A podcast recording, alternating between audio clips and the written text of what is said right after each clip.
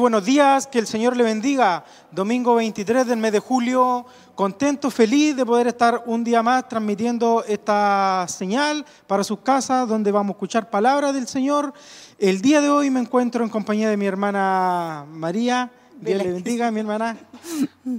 Muchas bendiciones, hermano Isaac. Un gusto poder estar junto a usted, junto a todos nuestros hermanos y amigos que nos estarán acompañando en este hermoso día de culto, de celebración.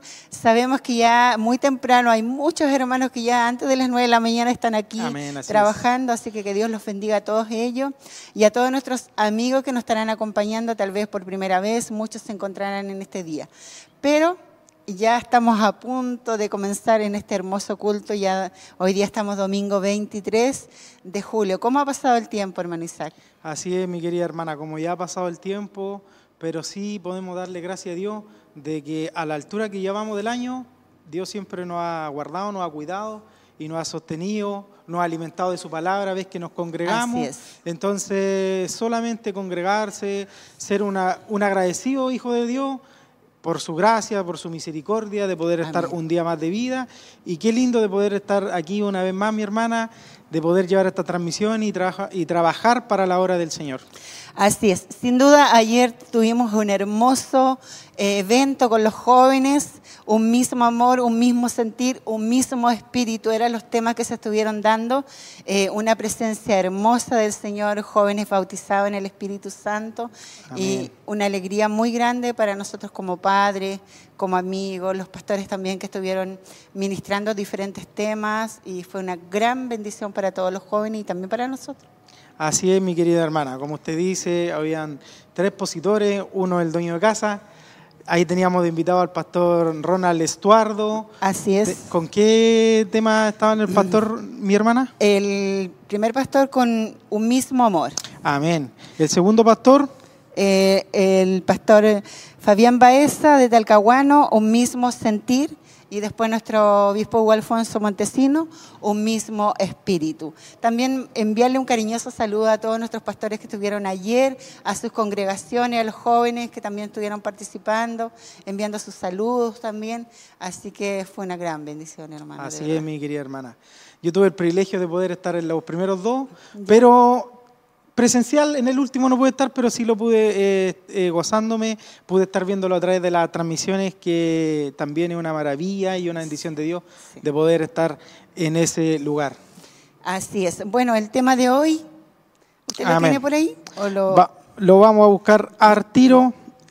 El tema de hoy se encuentra, deme un segundito que aquí se me perdió. Aquí está, el tema de hoy, eh, meditar sobre vuestros caminos.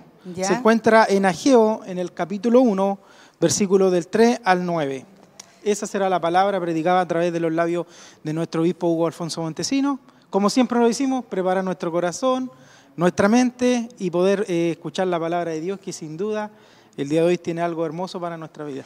Así es. También vamos a estar saludando a todos nuestros hermanos y amigos que nos estarán acompañando a través de la, de la radio la 102.9 Mau Chillán, la 92.5 FM Chillán, eh, las páginas web emaus.cl, televida.cl y la aplicación Siloe también, Spotify, Radio Maús, Televida Canal 48.1 que también se está transmitiendo y las redes sociales a través de YouTube, eh, Televida HD y del Facebook Televida Chillán. Así que hay muchas plataformas para que nos puedan estar enviando sus saludos, sus cariños y también compartiendo eh, el culto.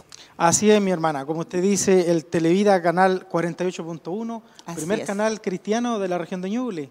Qué hermosa esa bendición la cual eh, podemos tener, pero también es para, para toda persona, es para toda la región, para todo el país, para así también poder eh, avisar y, decir de que eh, se están transmitiendo día a día, minuto a minuto, un canal cristiano con bastante contenido hermoso, donde el Señor lo bendice.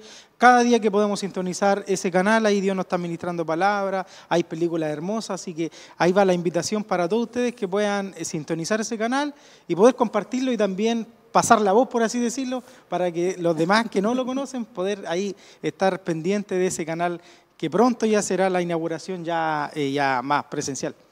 Así es, vamos a ir una pequeña pausa y ya volvemos. Encuentro de Niños.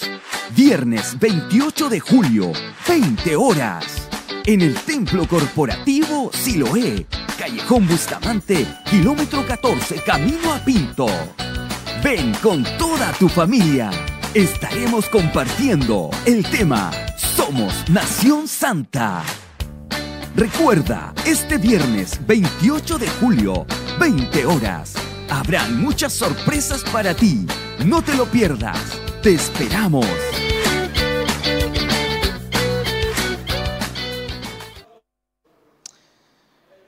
Amén. Ahí podíamos ver mi hermana María eh, lo que estaba mostrando a través de la televisión, culto de niños, lo que se ve ahí. es. Que es el viernes 28, este viernes que viene, será aquí en el corporativo, en el kilómetro 14. Ahí podrán venir todos los niños para que sus papitos traigan a los amigos, a los sobrinos, a los primos, todos, para poder disfrutar de ese encuentro niño que será hermoso. Una nación santa, ahí del libro Esther va a ser el mensaje.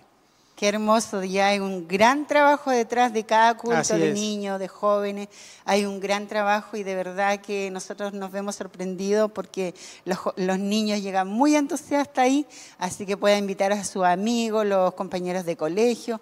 Es una invitación extendida para todos aquellos que quieran llegar hasta este lugar. Obviamente va a haber el bus de acercamiento también y también hermano, ya llegó el bus ahora. Amén, ya lo avisaron, hermano ahí... ya viene llegando ya. Qué hermoso para que sí también todos podamos ser partícipes del culto de hoy, mi hermana. Culto de celebración. Aquí venimos todos a celebrar el nombre del Señor. Venimos a darle gracias por su misericordia, por su amor, por su fidelidad, por todas sus bondades que ha sido con nosotros, siendo nosotros muchas veces pecadores, siempre le hemos fallado, pero ahí está su amor, siempre sosteniéndolo, siempre dándole un aliento de que podamos seguir adelante con nuestra familia, con nuestro hijo, en el trabajo, en nuestro quehacer del día a día, ahí Dios nos está alentando con su palabra, animándolo para que no decaigamos en el, este tema del Evangelio que es hermoso eh, vivir esta vida, mi hermana. Eh, lo más hermoso que, Dios puede hacer con nuestras vidas, que nos haya rescatado, que nos abrace cada día, que se preocupe por nosotros, que nos ame. Ayer cuando ministraban los pastores lo que más decían, Dios nos ama, Él está pendiente de nosotros, Él está preocupado de nosotros. Si usted a lo mejor por primera vez se ha encontrado con este canal, es un canal cristiano, donde usted puede quedarse ahí, esperar la palabra, lo que Dios le va a hablar en este día. Sabemos que hay muchas cosas hermosas, promesas en la Biblia que tiene para sus hijos. Tal vez por mucho tiempo no se congrega, pero que hoy día tome la decisión de caminar nuevamente con el Señor eh, y que Dios le está esperando ahí. Él es paciente, Él espera, Él es fiel. Así que aproveche esa oportunidad que mientras tengamos vida, tenemos esperanza. Así es, mi hermana. Culto de celebración Domingo 23 del mes de julio, ahí ya pronto estará nuestro hermano coordinador, después viene la alabanza del, del, grupo Renuevo, después viene ya el predicador, que es nuestro obispo, Hugo Alfonso Montesino. Está ya todo preparado, ya los hermanos ya están eh, dando ya los últimos toques ahí ya para poder esto llevarlo a cabo, ya los hermanos detrás de cámara también que hacen posible que esto salga al aire, los hermanos de multimedia, hermanos de audio, etcétera, hermanos de pasilleros, los hermanos que estacionan ahí, acomodan los vehículos. Eh, una gran cantidad de hermanos en hermandad hermosa de que aquí trabaja palabra de Dios y para con el único principio, con el único fin de poder llevar este mensaje del Señor a sus casas, a sus amigos y también de poder eh, congregarnos y para poder aquí también nosotros escuchar y gozarnos de la palabra del Señor. Así es, mi hermano, este día ya estamos a punto, muy pocos segundos ya, para comenzar con las primeras alabanzas. Usted, si aún no se ha decidido llegar hasta este lugar, todavía lo puede hacer. Puede llegar, si se atrasó por X motivo, no tome la decisión de quedarse en casa, sino que pueda llegar hasta este lugar, alabar al Señor con todo su corazón. Sabemos que Dios está haciendo cosas hermosas, Dios se está moviendo, eh, nos toca con su presencia, el Espíritu Santo está obrando está trayendo familia, está restaurando jóvenes, señoritas, matrimonio. ¿Por qué no, no tomar esa decisión de venir hasta aquí para cantar juntos? Y Dios restaura, Dios renueva nuestra fuerza y Dios nos ayuda. Así es, mi hermana. Día de hoy, meditad sobre vuestros caminos. El mensaje, el título de hoy que nuestro obispo va a ministrar se encuentra en Ageo, en el capítulo 1, versículo de 3 al 9. Meditad sobre vuestros caminos. Ya nos deja ya una intriga ya. Ese título eh, solamente, como decíamos anteriormente, estar ahí presto y escuchar la palabra de Dios, que su palabra nunca llega tarde. Así es. También puede estar haciendo llegar sus peticiones de oración. Sabemos que después de cada culto que termina, nuestro obispo ora por todas las peticiones al 422 23 11 33 o a través de, de, diferentes plataformas que nos puede estar escribiendo también ahí y compartiendo el culto, porque eso es lo que más queremos para que muchas personas sean alcanzadas, muchas personas se puedan tener un reencuentro con el Señor y así también alcanzar la salvación, que es el regalo más preciado que Dios tiene para nosotros. Así es, mi hermana. Como usted dice, eh, siempre le pedimos a nuestros hermanos y amigos que hagan esa actividad de poder compartir las redes sociales, porque así también alcanzamos a, lo expandemos mucho más en las redes sociales, de, en Facebook Live, en YouTube HD, ahí también que envíen sus mensajes, que envíen sus saludos. Y ahí podemos ver mi hermana María, que ya está nuestro anciano hermano, Carlito, quien está ah, en la coordinación. Así es. Un fuerte aplauso de alabanza al Señor. Él es merecedor de toda nuestra alabanza y de toda nuestra adoración. Amén. Le invito a que ahí donde está pueda cerrar sus ojos y oremos a la presencia del Señor. Padre amado, en el nombre de Jesús, vamos ante su presencia, Señor amado, en este día domingo, nuestro culto de celebración, Señor. Queremos cerrar esta hermosa semana que hemos tenido de actividades en su presencia. Señor, permítanos hoy poder alabarle, adorarle, glorificarle, Señor, y exaltarle junto a nuestro hermano del Grupo Renuevo, junto a los hermanos pasilleros, los porteros, Señor, nuestro obispo que también estará luego predicando su palabra. Señor, permítenos darte lo mejor de lo que hemos traído hoy, Señor, y en su presencia usted pueda bendecirnos desde el niño, Señor, hasta el hermano más anciano que pueda estar hoy, Señor amado, y también a todos los que están allí a través medios de la radio y la televisión, Señor amado. Nos preparamos todos juntos, Señor, para darle a usted toda la gloria y la honra que usted se merece, Padre mío. Esperamos esa bendición en el nombre del Padre, del Hijo y del Espíritu Santo. Amén, Señor. Amén. Póngase de pie, hermano. Vamos a adorar todos juntos a nuestro Señor junto a nuestro hermano del Grupo Renovado.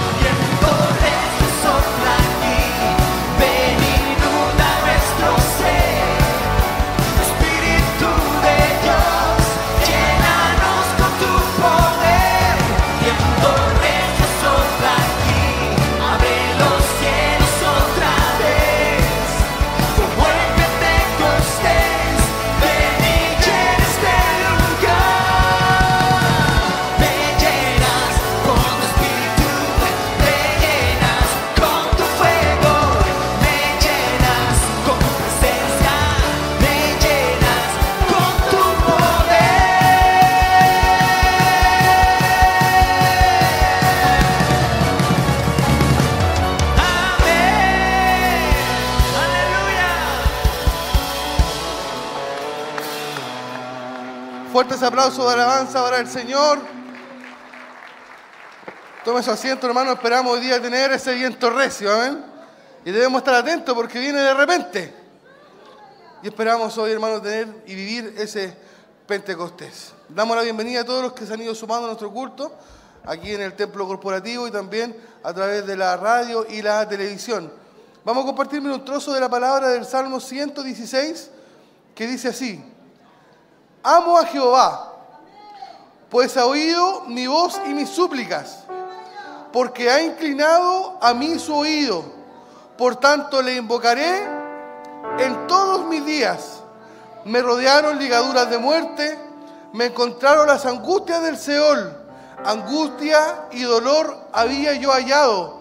Entonces invoqué el nombre de Jehová diciendo, oh Jehová, libra ahora mi alma Clemente Jehová y justo. Sí, misericordioso es nuestro Dios. Jehová guarda los sencillos. Estaba yo postrado y me salvó. Vuelve, oh alma mía, a tu reposo, porque Jehová te ha hecho bien. ¿Le ha hecho bien a usted el Señor?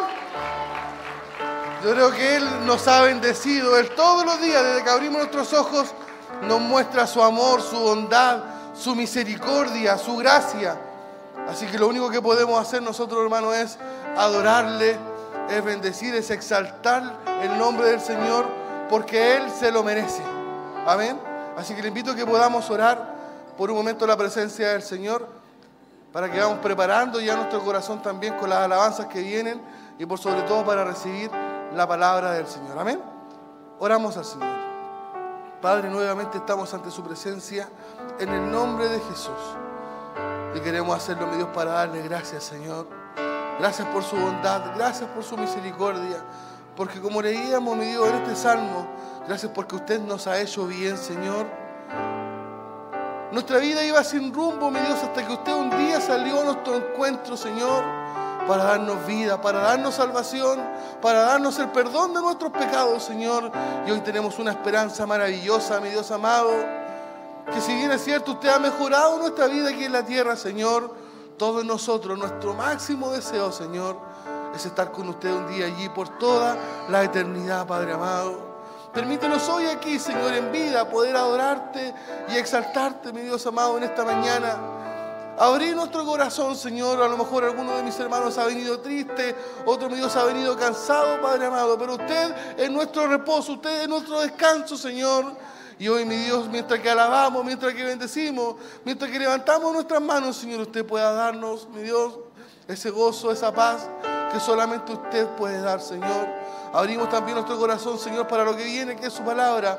Háblanos hoy, Señor, corrígenos para mi Dios amado, inventar nuestro camino y ser mejores cristianos cada día, Señor amado. Nos preparamos, Señor, para seguir adorando su nombre. Esta bendición que estamos recibiendo nosotros, Señor, pueda ser transmitida, mi Dios, también allí a través de los medios de comunicación, Señor. Sigue bendiciendo este culto, Señor amado, tomando el dominio de principio a fin. Te lo entregamos, Padre amado, en el nombre del Padre, del Hijo y del Espíritu Santo. Amén, Señor, amén. Póngase de pie, hermano, de un fuerte aplauso de alabanza al Señor.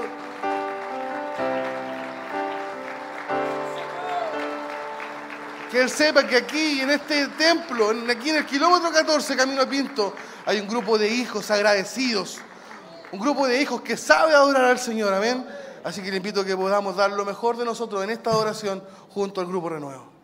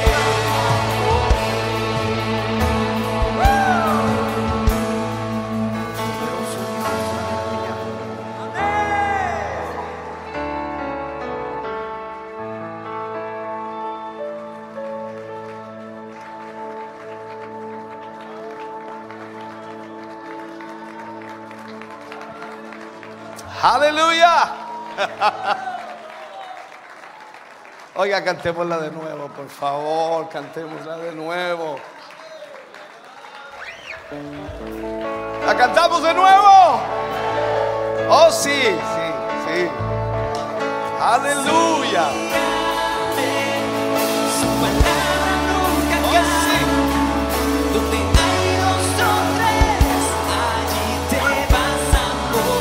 Oh, sí, oh, cantamos.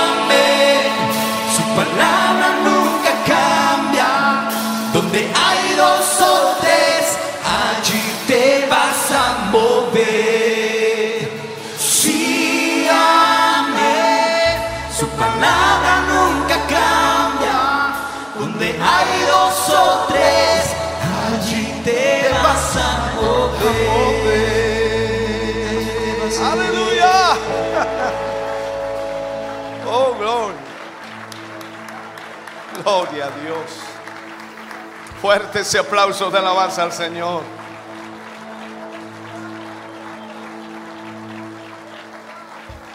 Digno es el Señor. Aleluya, aleluya. Qué lindo es, qué lindo es su presencia, hermano. Bendito Dios. Si puede saludar a su hermano, a su hermana, salúdele, sonríale ahí. Gracias por estar con nosotros en esta mañana. Gracias por acompañarnos.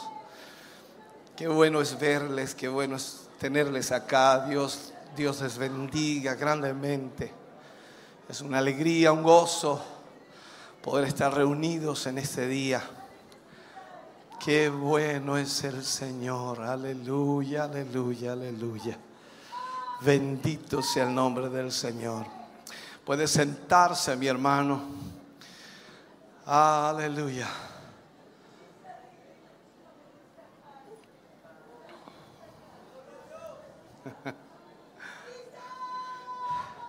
Gracias al Señor. Vamos a hacer el servicio de ofrendas y diezmos en esta hora. Motivamos también a nuestros hermanos que están a través de la radio, la televisión, la internet. Pueden también ellos ofrendar, pueden también participar de, de este momento tan especial en donde podemos agradecerle al Señor con, con los bienes que Él nos ha dado. La ofrenda, el diezmo, es simplemente decir, Señor, gracias. Gracias por tu bondad y gracias por tu misericordia. Usted da de lo recibido de la mano del Señor.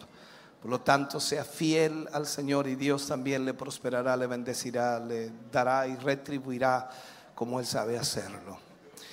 Estará allí la cajita de la ofrenda, estará el alfolí para los diezmos. Usted traerá de acuerdo a lo que Dios le haya dado y de acuerdo a lo que corresponda. Si trae su diezmo, se queda un momentito adelante para que oremos por usted, su familia.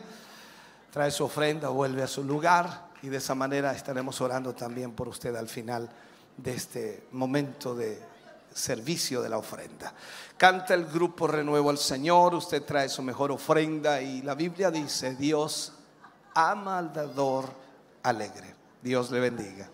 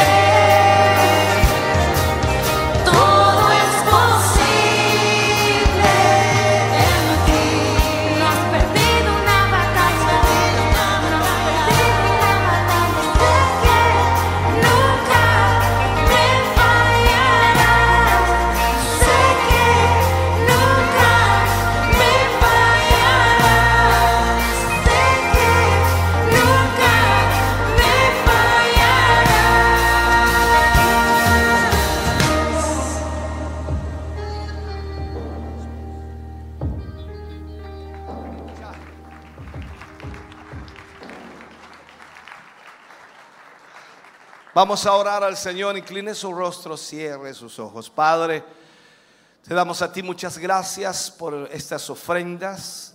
Te damos gracias por quienes también han diezmado hoy. Gracias por cada hermano y hermana que hoy ha aportado a tu obra, Señor, y por quienes también lo han hecho quizás a través de los medios que tú has puesto a disposición para hacerlo. Gracias por cada uno de ellos. Seas multiplicando, bendiciendo y prosperando de acuerdo a tu voluntad y propósito. Señor, gracias por tu bondad. Multiplica y haz, Señor, tu obra en cada uno de ellos. Tu palabra dice que tú abrirás eh, ventanas en los cielos y derramarás bendición hasta que sobreabunde. Sea tu mano, Señor, obrando de esa manera, en el nombre de Jesús. Amén y amén, Señor. Dios les bendiga, mis hermanos. Gracias por apoyar, respaldar la obra del Señor. Adoramos al Señor, preparamos nuestro corazón para la palabra de Dios en esta mañana y esperamos Dios ministre nuestra vida, ministre nuestro corazón en este día. Adoremos al Señor juntos. Póngase de pie en esta hora.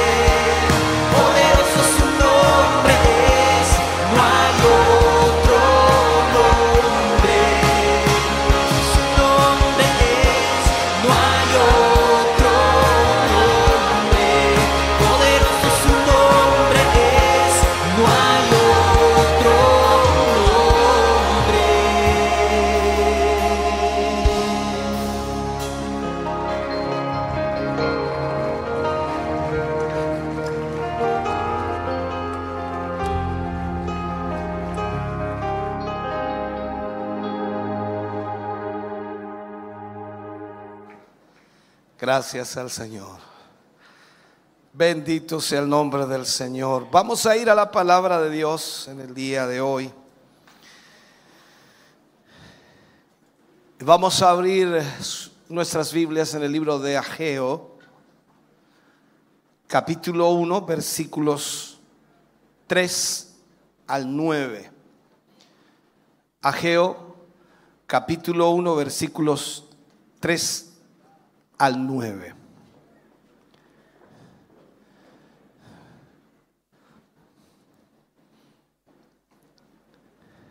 Leemos la palabra del Señor, lo hacemos en el nombre de nuestro Señor Jesucristo. Entonces vino palabra de Jehová por medio del profeta Ageo diciendo, es para vosotros tiempo, para vosotros de habitar en vuestras casas artesonadas y esta casa está desierta. Pues así ha dicho Jehová de los ejércitos, meditad bien sobre vuestros caminos, sembráis mucho y recogéis poco, coméis y no os saciáis, bebéis y no quedáis satisfechos, os vestís y no os calentáis. Y el que trabaja jornal recibe su jornal en saco roto. Así ha dicho Jehová de los ejércitos, meditad sobre vuestros caminos. Subid al monte y traed madera y reedificad la casa y pondré en ella mi voluntad y seré glorificado, ha dicho Jehová. Buscáis mucho y halláis poco y encerráis en casa y yo lo disiparé en un soplo. ¿Por qué? Dice Jehová de los ejércitos, por cuanto mi casa está desierta y cada uno de vosotros corre a su propia casa. Oremos al Señor. Padre, en el nombre de Jesús vamos ante su presencia hoy agradeciendo, Señor, el que nos permita tener su palabra para nuestra vida. Gracias por su presencia. Gracias por el fluir de su Espíritu Santo. Permítanos, oh Dios, a través de esta palabra despertar, entender, comprender lo que hoy usted hablará a nuestra vida. Gracias por todo lo que usted hará. En el nombre de Jesús le agradecemos infinitamente. Gracias, Señor. Amén y amén. De ese aplauso de alabanza al Señor. Bendito sea el nombre del Señor. Hoy comenzamos una nueva serie, terminamos ya la serie Camino al Poder y comenzamos una nueva serie que es breve, solo tiene tres, tres lecciones, basada por supuesto en el libro de Ageo. Este libro de Ageo es un libro muy práctico eh, que consta de dos capítulos solamente, muy intenso sí, por supuesto, con mucha enseñanza para los cristianos de hoy, con mucha eh, mucho enfoque a la vida cristiana. Eh, El autor de este libro, que fue escrito unos 520 años antes de Cristo, es un profeta que se expresó de una manera muy directa, muy franca y también por supuesto, por supuesto muy clara. Los temas a los cuales por supuesto el profeta se refirió se relacionaban con los asuntos de la vida eh, diaria. Ageo transmitió el mensaje de Dios con la ayuda del Espíritu Santo con una sencillez increíble y empleó también un lenguaje eh, familiar, comprensible para todos. Las circunstancias que hicieron necesaria, por supuesto, la profecía de Ageo nos traslada a, los últimos acontecimientos del Antiguo Testamento cuando la ruina moral de Israel llegó, por supuesto, a lo más bajo. Tanto así que Dios sencillamente declaró a ese pueblo, Loadmi. No es mi pueblo, ese es el significado. Cuando vemos en el libro de Oseas capítulo 1 versículo 9, dice, ponle por nombre Loadmi, porque vosotros no sois mi pueblo, ni yo seré vuestro Dios. Así se dirigió a Israel. Era tanto lo que había sucedido, la decadencia moral de Israel, que Dios les habló de esa manera.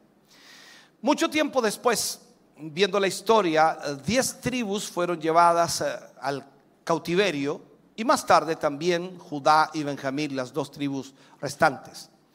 El enemigo destruyó totalmente Jerusalén y por supuesto también destruyó el templo. El templo ya estaba privado de la gloria de Jehová, por lo tanto la gloria de Dios ya no estaba en ese templo, pero fue destruido físicamente. Desde entonces, a, a los ojos de los hombres, no hubo casa de Dios sobre la tierra. O sea, no había lugar donde Dios habitara en la tierra. Cuando los 70 años de mm, la cautividad ah, anunciados por los profetas, y que Jeremías menciona bastante eso, cuando llegaron a su fin, Ciro fue motivado de una u otra manera para restaurar lo que era del pueblo, o sea, la restauración del pueblo. Al llamado del rey en el año 356 antes de Cristo, un remanente de Judá y de Benjamín, un total de 49.699 personas, o no, sí, 49.697 hombres. Ellos subieron, dice, a Jerusalén bajo el mando de Zorobabel y también de Josué para reconstruir la casa de Dios. Eso lo marca el libro de Esdras en el capítulo 1. Y por supuesto ellos la finalidad que tenían era reconstruir el templo, la casa de Dios, para que habitara la presencia de Dios en ese templo. En el séptimo mes, dice, reedificaron el altar ofreciendo sacrificios, restableciendo así el gran testimonio público de su relación con Dios y recién en el segundo año de su llegada colocaron los fundamentos del templo con gozo, mezclando así esa realidad de, como dice alguien por allí, entre gozo y tristeza por lo que estaban haciendo. Esdras lo señala muy bien, capítulo 3, versículo 10 al 13, Esdras dice, y cuando los albañiles del templo de Jehová echaron los cimientos, pusieron a los sacerdotes vestidos de ropas y con trompetas, y los levitas hijos de Asaf con címbalos, para que alabasen a Jehová según la ordenanza de David, rey de Israel. Y cantaban alabando y dando gracias a Jehová, diciendo, porque Él es bueno, porque para siempre es su misericordia sobre Israel. Y todo el pueblo aclamaba con gran júbilo, alabando a Jehová, porque se echaban los cimientos de la casa de Jehová. Y muchos de los sacerdotes, de los levitas y de los jefes de las casas paternas, ancianos que habían visto la casa primera, viendo echar los cimientos de esta casa, lloraban en alta voz mientras muchos otros daban grandes gritos de alegría. Y no podía distinguir el pueblo el clamor de los gritos de alegría, de la voz del lloro, porque clamaba el pueblo con gran júbilo y se oía el ruido hasta de lejos. Miramos esto entonces y claro, también nos damos cuenta en la historia que los enemigos de Judá se ofrecen para participar increíblemente en la obra del pueblo de Dios. Los jefes no aceptan ese apoyo, esa ayuda, pero el resto del pueblo fue atemorizado de alguna forma y la obra fue abandonada. Hasta allí llegó toda la alegría y el gozo y la algarabía, el regocijo, en fin. Ellos habían regresado a Jerusalén después de un largo y penoso exilio con mucho entusiasmo y con mucha alegría, esperando construir o reconstruir el templo del Señor. Pero sus, ánimos fueron decayendo y se fueron enfriando totalmente para la reconstrucción. Entonces, ¿qué hicieron? Comenzaron a reconstruir los muros y acercar propiedades. Eso es lo que hicieron. Hasta llegaron a edificar sus propias, sus propias casas. El esfuerzo y tiempo de todo el pueblo fue empleado en afianzar y al mismo tiempo en estabilizar cada uno su situación personal. Se esforzaron por mejorar ellos. Y pasó el tiempo, y esto es lo que nos señala la historia, y, no solo se olvidaron de su promesa de reconstruir o construir el templo del al Altísimo, sino que llegaron a dar excusas para no ocuparse de ese tema. En su acomodo, ese acomodo personal, ellos decidieron que aún no era tiempo, o como dice alguien por allí, no era tiempo adecuado para edificar la casa del Señor. Entonces el pueblo comenzó a olvidarse de sus promesas hechas a Dios y dejó a un lado totalmente su responsabilidad. Hay algo, hay algo que no debemos olvidar nunca. Nuestro Dios es paciente. ¿Quién ha comprobado eso? Dios es paciente. Pero cuidado, toda paciencia tiene un límite. Y como dice alguien por allí, todo tiene su tiempo. Dios se cansó, y aquí vemos el cansancio de Dios hacia su pueblo. Dios se cansó, se agotó esperando un cambio de mente, un cambio de mentalidad y un cambio de corazón del pueblo de Israel. Entonces, ¿qué es lo que hace? Les envió un mensajero, un profeta que los confrontara y los enfrentara y que les hiciera ver la situación en la cual ellos estaban o se encontraban.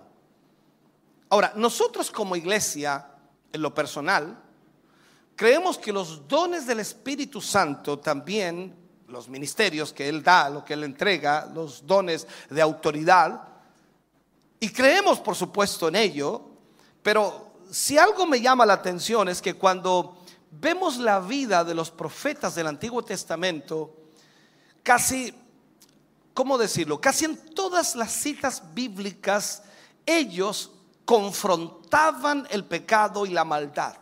O sea, los profetas tenían un trabajo de hacer volver al pueblo a los caminos del Señor. Esa era la finalidad de los profetas. En cambio, hoy la gran mayoría, por decir casi todos, lo único que profetizan es prosperidad, bendición y entregan llamados de Dios por todas partes.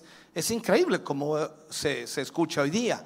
Y, en estos capítulos del profeta Geo no encontrarás una sola vez que él anuncie bendición sin arrepentimiento. Dios a través de su mensajero les hace ver que la interrupción a los planes llevaba 16 años. O sea, estos hombres que habían llegado a la tierra prometida o a Jerusalén nuevamente después del exilio y que se suponía que volvían para reconstruir o construir el templo, pasaron 16 años y no habían hecho nada. Piensen esto. Solo en el inicio estuvieron motivados, entusiasmados, lloraron, gritaron de alegría cuando echaron los cimientos, pero luego el miedo los paralizó. Después llegó la orden absoluta del rey Asuero de no trabajar. Esa orden está allí eh, y la podemos leer en la historia. Entonces, esta prohibición que se puede considerar como el castigo de Dios sobre el remanente a causa de la falta de fe.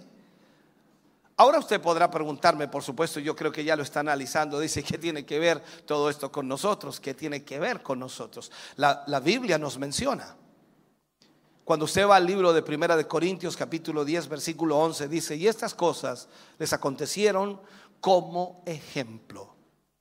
Y están escritas para amonestarnos a nosotros, a quienes hemos alcanzado los fines de los siglos. O sea, lo que le sucedió al pueblo de Israel está escrito para nuestra instrucción, para amonestarnos a nosotros, para que no caigamos exactamente en lo mismo que ellos cayeron. Todos los acontecimientos materiales de Israel tienen de una u otra manera para nosotros, los cristianos, una contrapartida espiritual. Y debemos nosotros analizar qué está pasando con nuestra vida. Entonces, la pregunta aquí sería, ¿acaso no es evidente el caso de la iglesia? ¿Acaso no se nota que hay algo similar hoy día a lo que sucedió con Israel y lo que sucede en la iglesia de hoy? La iglesia es como Israel, una institución divina y está establecida en la tierra bajo la responsabilidad de poder cumplir con la palabra del Señor. O sea, tal como Israel, la iglesia ha fallado y ha caído en la ruina más completa y lamentablemente por haber introducido cosas que no corresponden. El pueblo de Dios falló. Lo único que nos diferencia es que aquellos tenían a Dios en un templo físico, o sea, en un lugar, en una estructura. Ahí es donde Él habitaba. Para nosotros hoy no es así. Él habita en nosotros. Cuando vemos Primera de Corintios capítulo 3 versículos 16 y 17 dice, "¿No sabéis que sois templo de Dios y que el espíritu de Dios mora en vosotros?" Y dice, "Si alguno destruyere el templo de Dios, Dios le destruirá a él, porque el templo de Dios, el cual sois vosotros, santo es." Ahora, ¿qué piensa usted? ¿Qué querrá decir esta enseñanza? ¿Qué querrá decirnos el Señor hoy? Porque eso es lo que debemos analizar. ¿Qué es lo que quiere decirnos el Señor hoy? Creo que debemos tener mucho, pero mucho cuidado al oír. El profeta Geo nos llama a no ver, de alguna manera, a no ver la reprensión del Señor como algo negativo sino a verla como algo positivo. Yo sé que normalmente cuando usted lo reprenden por algo o lo hostigan por algo, por lo que no está haciendo bien, usted se enoja, es normal, ¿no? Nos molestamos, nos enojamos. Pero no podemos ver la reprensión del Señor como algo negativo, sino como algo positivo. Dios reprende la dejadez del pueblo. Y lo hace para estimularlos al deber, para que ellos reactiven la motivación. Y esto es también un acto, por supuesto, de misericordia. Porque Dios no nos va a dejar todo el tiempo así como estamos. Dios no nos deja andar sin un rumbo o sin una dirección. Dios siempre está preocupado de que hagamos su voluntad. ¿Para qué? Para que las bendiciones de Dios puedan llegar a nuestra vida. Él siempre nos dice cuál es su voluntad. Entonces la pregunta que nos hacemos ahora mismo es, ¿cuál es la voluntad de Dios para nosotros, para usted, para mí? Ageo, capítulo 1, versículo 3 y 4 dice, entonces vino palabra de Jehová por medio del profeta Ageo diciendo, es para vosotros tiempo, para vosotros, de habitar en vuestras casas artesonadas y esta casa está desierta meditad sobre vuestros caminos. Esto es importante. O sea, la voluntad de Dios, hermano querido, es, es ponernos realmente en la posición que Dios desea. Y más aún, la voluntad de Dios es que nosotros pongamos a Dios como prioridad número uno en nuestra vida. Dios debe ser el número uno en tu vida. Es como decir el number one, el número uno en tu vida.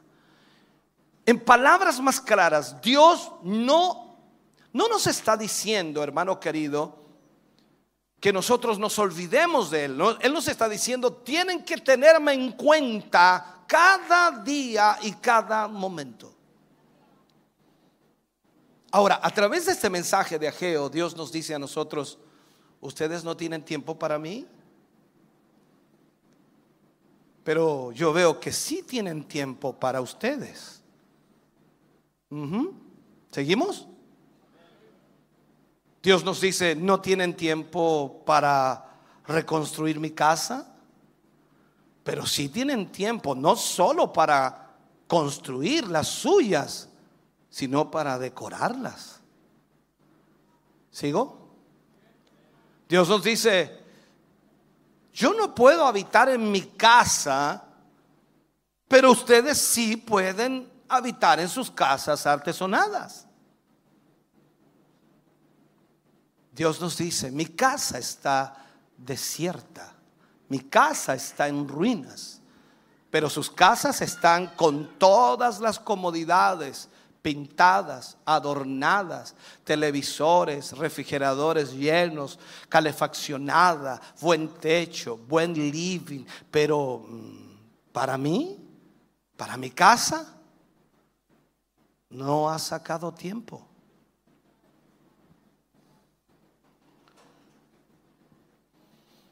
Ustedes dicen que no tienen tiempo porque están ocupados, pero yo veo que sí tienen tiempo para ustedes.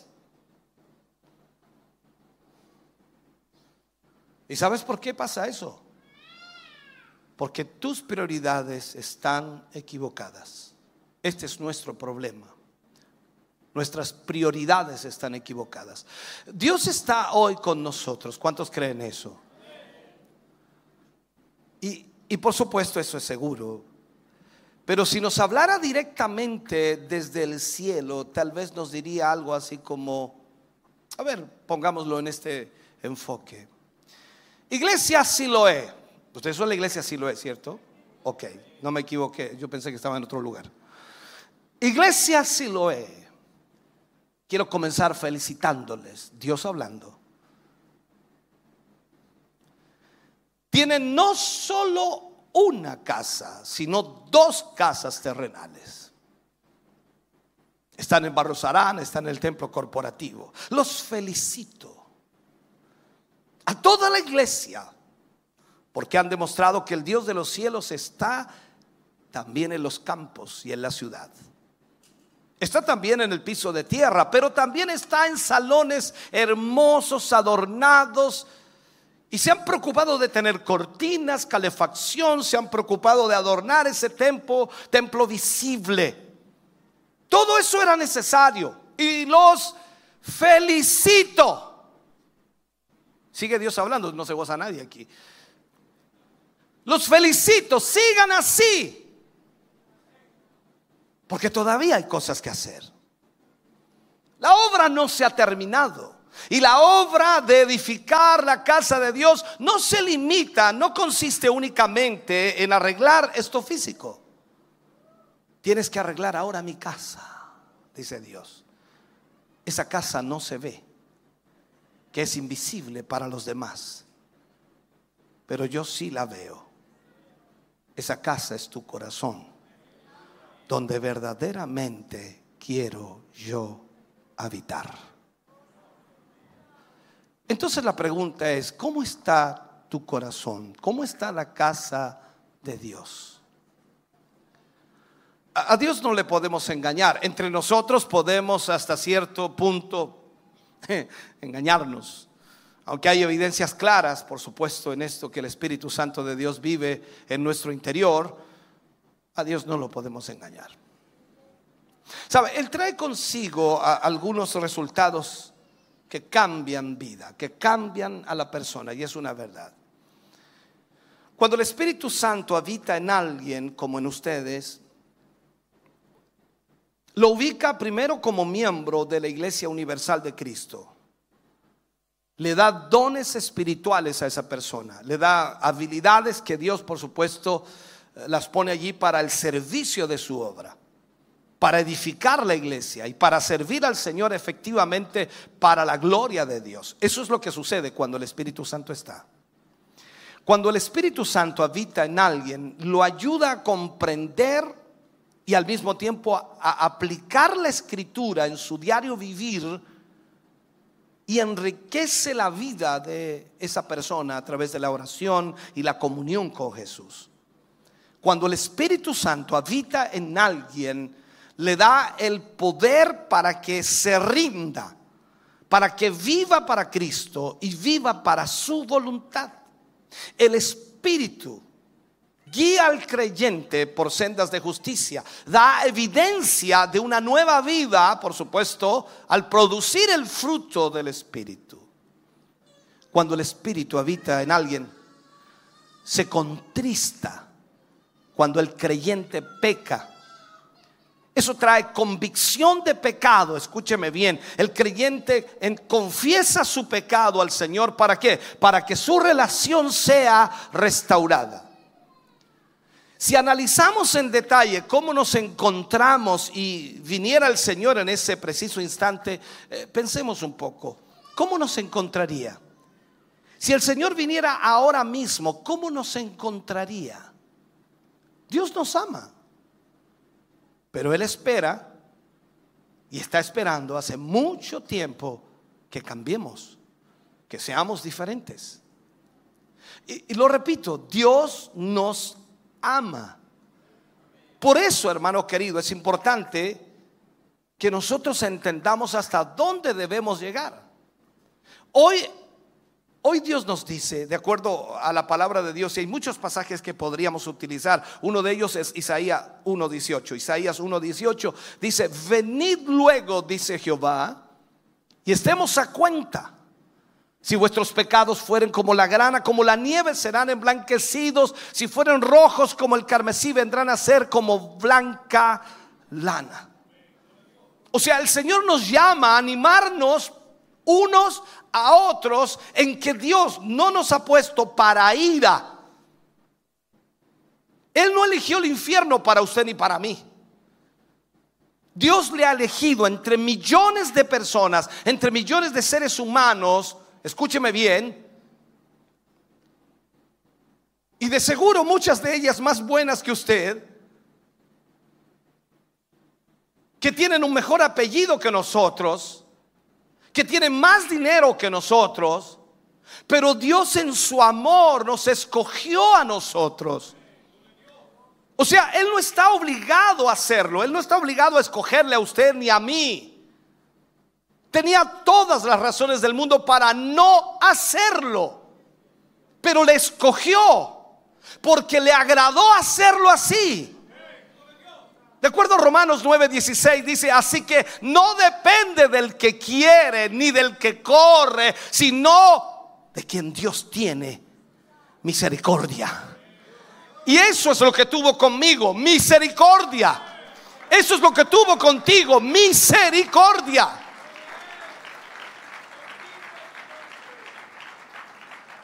Entonces Dios nos llamó a servirle. Y, para esto necesitamos crecer. Mire la pregunta. ¿Están colocando el mismo empeño en crecer espiritualmente que materialmente? ¿Está eso equilibrado? Lo espiritual con lo material. Es importante hacer este análisis.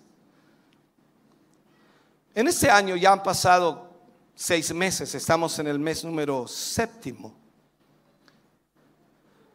La pregunta sería, ¿cuántos nuevos servidores tiene la iglesia? ¿Sabe? Todo creyente anhela conocer más y más al Dios que lo ha salvado. Anhela aprender más y más de la palabra de Dios. Desea dar a conocer a Cristo a todos los pecadores que conozca. Pero hoy día vivimos vidas muy cómodas cuando se refiere a la iglesia de Cristo. Hay hermanos, hay hermanas que en vez de subir su nivel espiritual, han bajado su nivel espiritual. Aquí mismo hay hermanos que, que pudieran ser de gran utilidad para la obra de Dios, que en otro tiempo colaboraron para que esta obra avanzara. Y seguro, y puedo decirlo, seguro, muchos de los que de lo que han logrado en sus vidas por su trabajo, por su esfuerzo, sacrificio, es valedero. Pero la pregunta es, ¿cómo están hoy? Esta iglesia debe seguir adelante, esta iglesia debe seguir avanzando, debe seguir creciendo para la gloria de Dios. Sabes que desde afuera la gente que nos ve y las otras iglesias que nos ven, nos ven a nosotros como una iglesia grande, una iglesia con proyección, una iglesia con visión. Entonces sabemos que si estamos en pie es solo por la gracia del Señor. Pero permíteme preguntarte, ¿estás trabajando para que la obra de Dios crezca? Sé que hay hermanos que aman esta obra, pero ¿qué pasa con los demás? Quizás usted dirá, por supuesto, es que, es que, pastor, la verdad es que no, no, no tengo tiempo. Y eso mismo dijeron los judíos en este pasaje. Y Dios los reprendió por ello. Ellos dijeron que no tenían tiempo. Dios los reprendió. Dios les dijo, ¿acaso no hay tiempo para la casa de Dios? Pero si hay tiempo para sus casas.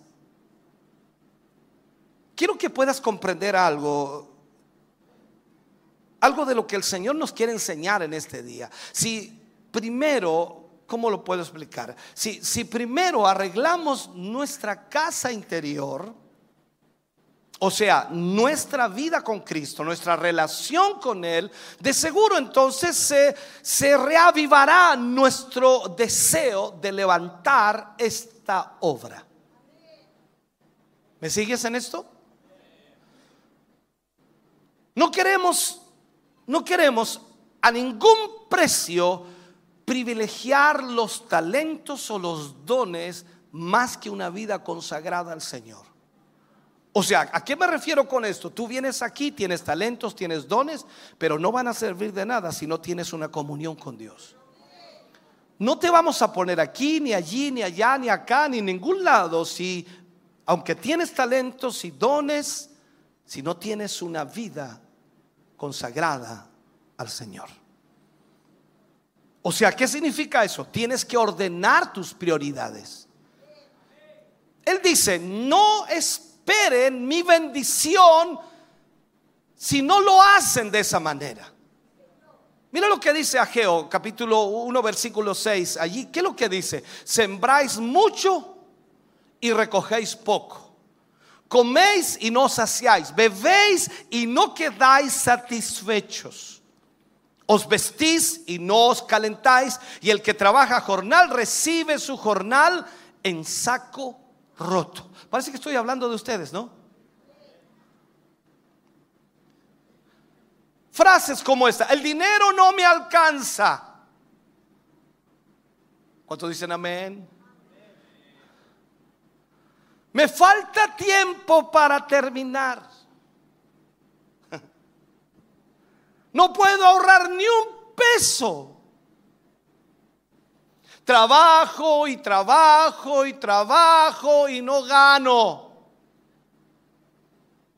¿Por qué? Esa es la pregunta. ¿Por qué sucede eso en su vida? ¿Por qué trabaja para ponerle más? ¿Me entiende? ¿Por qué trabaja 25 horas diarias? Son 24, pastor. Pero trabaja 25 horas diarias en el día y gana como si trabajara solo una hora. El libro de Ageo tiene respuestas. Y esto no es teología de la prosperidad tan predicada en este tiempo, tan enseñada en otras denominaciones.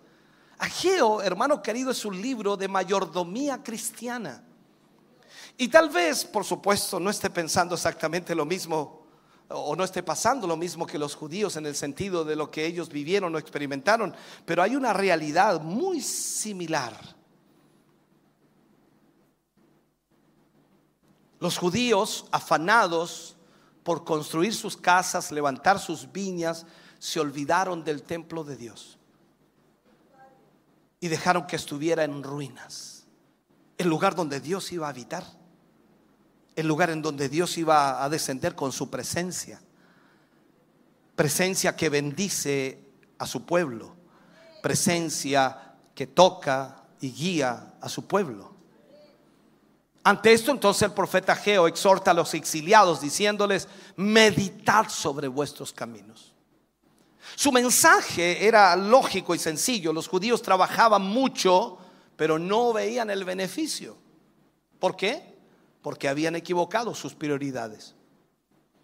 No colocaban en primer lugar al que debe estar en primer lugar. Muy por el contrario, se habían concentrado en cosas secundarias necesarias tal vez, pero no, no primarias. Y, allí, por supuesto, radicaba el error de sus vidas. Si estos judíos hubieran vivido en el tiempo de Jesús, Jesús les habría dicho, como les dijo, por supuesto, a todos los que le escuchaban allí, según Mateo 6, 33, más buscad primeramente el reino de Dios y su justicia y todas estas cosas os serán añadidas. Es un castellano simple, sencillo. Si te está yendo mal, entonces tienes que saber por qué. Sucede exactamente lo mismo hoy. Vamos por la vida concentrados, por supuesto, en cosas materiales, dejamos las cosas de Dios en segundo, tercero y hasta en último plano. Es lo último, no es que no tengo tiempo para, para ir a la iglesia, no tengo tiempo para ir a cantar, no es que no tengo tiempo, tengo mucho trabajo, mucha pega, tengo que trabajar hasta el domingo, tengo que hacer doble turno y aún no me alcanza.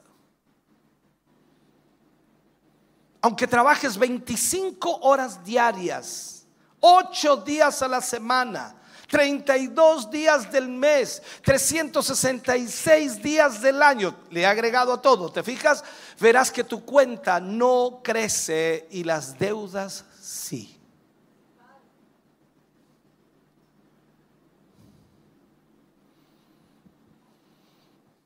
Pareciera que el dinero no alcanza muchas veces.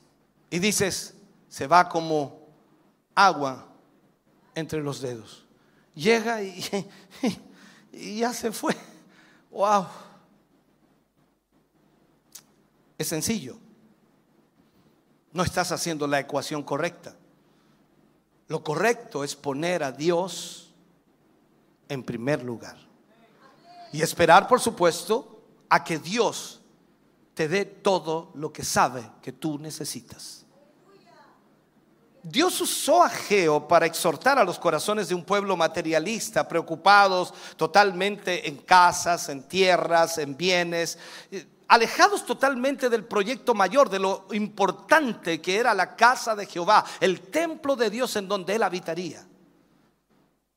Ahora, yo sé que la pregunta está saltando en tu mente, o sea, ¿es malo entonces preocuparse de eso? Eh, ¿Es malo preocuparse de tener una mejor casa, bienes?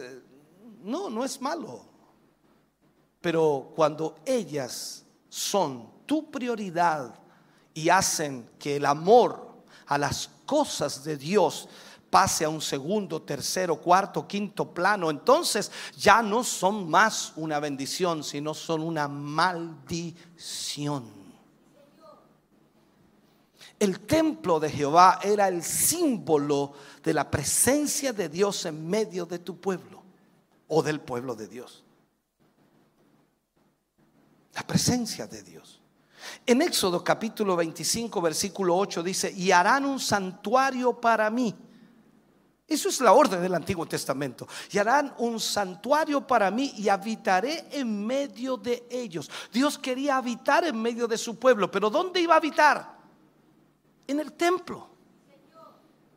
O sea, llevemos eh, nuestra época a esa época. Si Dios no habitara en nuestros corazones, ¿dónde habitaría? En un templo. Nosotros estaríamos desesperados por construirle el templo. ¿Por qué? Porque allí va a habitar el Señor. Entonces no era posible que Dios fuera honrado y adorado porque no tenía templo. No tenía dónde habitar. El templo estaba en ruinas y esa era la imagen visible hacia el mundo. Que el Señor, que era soberano, que era el dueño de todas las cosas, tenía un templo que estaba en ruinas por culpa de su pueblo. Entonces, ¿podría el pueblo de Dios testificar al mundo entero del verdadero y único Dios? Plantear todo el plan de salvación teniendo un templo en ruinas y abandonado? No se puede hacer de esa manera. Tú no puedes hablar de ese Dios todopoderoso, de ese Dios que salva, de ese Dios que redime, teniendo tu vida destruida espiritualmente. Entonces la pregunta es, ¿le estamos dando la prioridad a Dios en nuestras vidas? Sabes, muchas veces no encontramos bendición simplemente porque no hacemos las cosas en el orden correcto. Dios debe ser lo primero. Dios debe ser lo primero. Y la frase aparece ahí, meditad en vuestros caminos. Ve cómo caminas. No mires cómo camina el hermano, la hermana, no. Eh, Te está preguntando a ti el Señor. Medita en tus caminos. Es fácil apuntar al otro, dice, este no viene nunca, este no aparece, pero yo vengo, por lo menos vengo. Medita en tus caminos. Entonces el Señor quería llamar la atención de su pueblo, quería que ellos mismos se dieran cuenta de la manera en que se estaban comportando. Dios pretendía llevar a su pueblo a una reflexión personal que les hiciera ver la situación de complacencia, de egoísmo a la que habían llegado, porque eso es lo que estaba pasando. Que les hiciera pensar, analizar en la situación que ellos se encontraban, el por qué.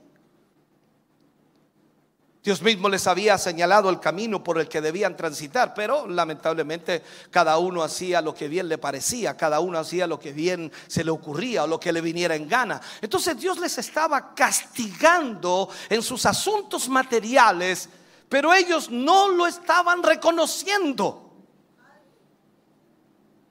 Tú y yo sabemos, hermano querido, por lo que hemos aprendido de la palabra de Dios, de nuestra relación, sabemos que todo proviene de la mano de Dios. Si Dios no lo permite, nada bueno sucede en tu vida, ni nada malo vendrá a tu vida. O sea, si Dios no lo permite, esa es la realidad. Job lo dijo, recibiremos acaso lo bueno de Jehová y no lo malo. Su voluntad es perfecta. Cada uno de nosotros entonces debe meditar y preguntarse si Dios, si su reino, si su iglesia, si el servicio al Señor son la prioridad número uno en nuestras vidas. ¿Cuántos de nosotros ahora podríamos decir como el salmista cuando habla en el Salmo 139, examina, oh Dios, y conoce mi corazón? Pruébame y conoce mis pensamientos. Mira lo que dice.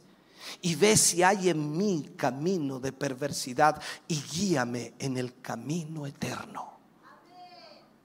¿Te imaginas, hermano querido, enfrentarnos al examen de Dios para que juzgue nuestros caminos?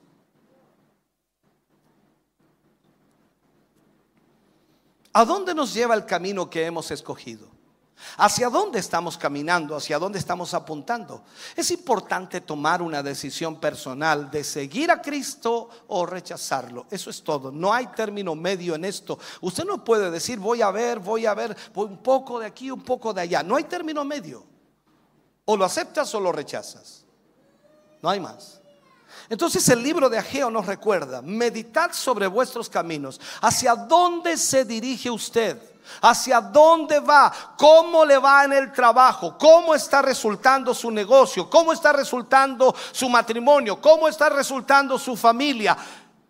Porque cuando Dios nos castiga o nos disciplina, hay una razón para ello. No lo hace por capricho, lo hace por una razón. Cuando Él juzga y disciplina a un hijo suyo, este debería buscar la razón o la causa por la cual fue disciplinado. Debería tratar de descubrir por qué Dios está tratando con él de esa manera. Posiblemente ese trato no es siempre agradable. Y podría deberse también a que Dios está invirtiendo tiempo y esfuerzo en nosotros. Imagínate, si Dios te disciplina, Dios está preocupado de ti. Si Dios te bendice, Dios está preocupado de ti. Y eso es impresionante, el Dios del universo preocupado de mí. Y sí, que me da puros garrotazos, pero está preocupado de ti. A otros no los toma ni en cuenta.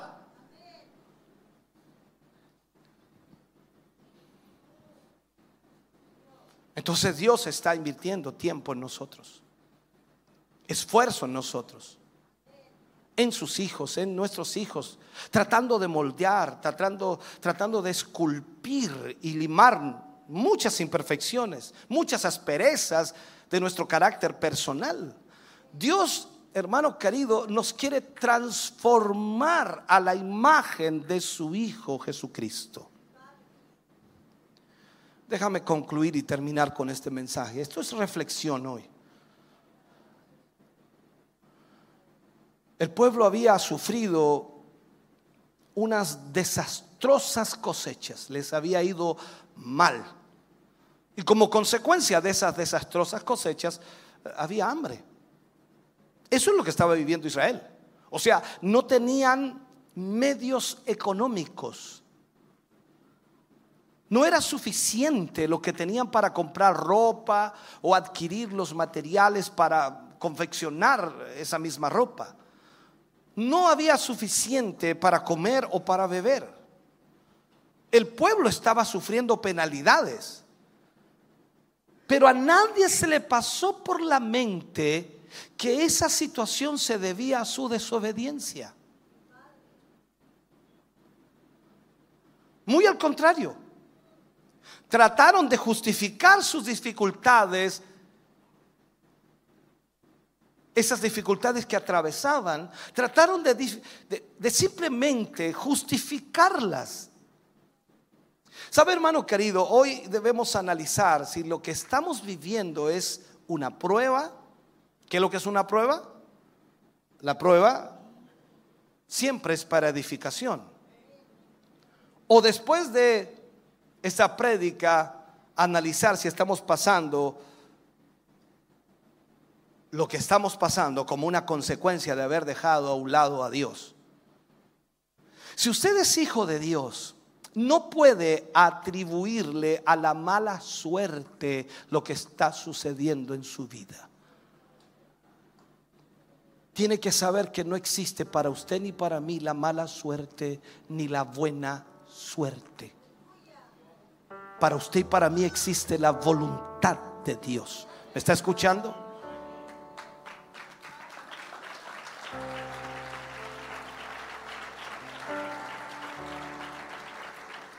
Ahora, si usted está pasando problemas, dificultades, cosas complicadas, situaciones inesperadas, de difícil solución o incluso consecuencias adversas a lo que usted esperaba que resultara, todo ello sucede con un propósito.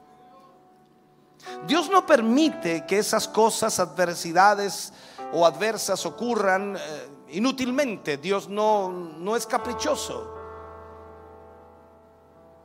No es que Dios permita que algo venga a su vida sin tener un fin o una finalidad, sino que ocurren porque Él estimó que sucedieran para que podamos hacer un alto en el camino, mirar nuestro camino, observar nuestro camino y darnos cuenta que sin Dios no somos nada.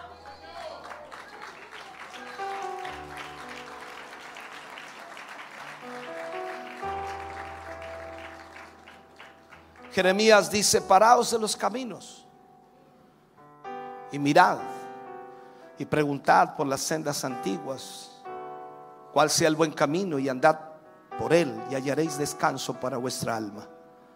¿Sabe a qué se refiere eso? Se refiere a que tenemos que buscar lo mismo que hicieron los antiguos, la comunión con Dios. Algunos hablan de caminos, hablan de religión, hablan de formas, de maneras. En realidad se refiere a esa comunión. Preguntad por las sendas antiguas. ¿Cuáles son esas sendas antiguas? La comunión. Los hombres caminaban con Dios. Los hombres tenían una relación con Dios. Y luego dice, vean cuál sea el buen camino. Decidan ustedes si van a caminar por este o por el otro. Y andad en él y hallaréis descanso para vuestras almas. Sabe, las indicaciones de Dios fueron muy simples y claras. Les dijo al pueblo a través de Geo, reedificad mi casa. O sea, Dios no cambia en su propósito. Reedificad mi casa. Ellos pensaban que ya Dios se había olvidado del asunto. No, reedificad mi casa, por eso los traje. Por eso los devolví. Por eso los traje desde Babilonia. ¿Para qué? Para que reedificaran mi casa. Entonces se olvidaron, hermano querido, de quién les había devuelto desde la cautividad a, la libertad. Y, y se olvidaron quién había hecho, en otras palabras, el milagro de restaurarles en el pueblo. Mira esto. Ellos hicieron promesas a Dios, a ese Dios que los rescató, que los libertó, y no las estaban cumpliendo. ¿No te parece similar a lo que hemos hecho nosotros?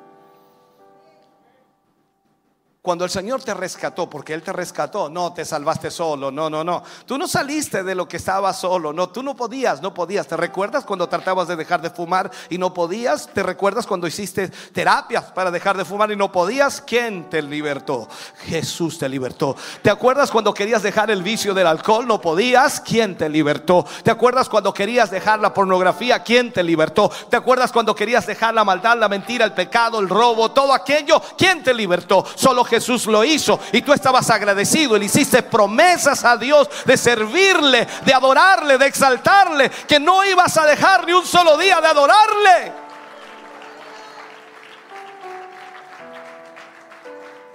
Pero esas promesas no se están cumpliendo.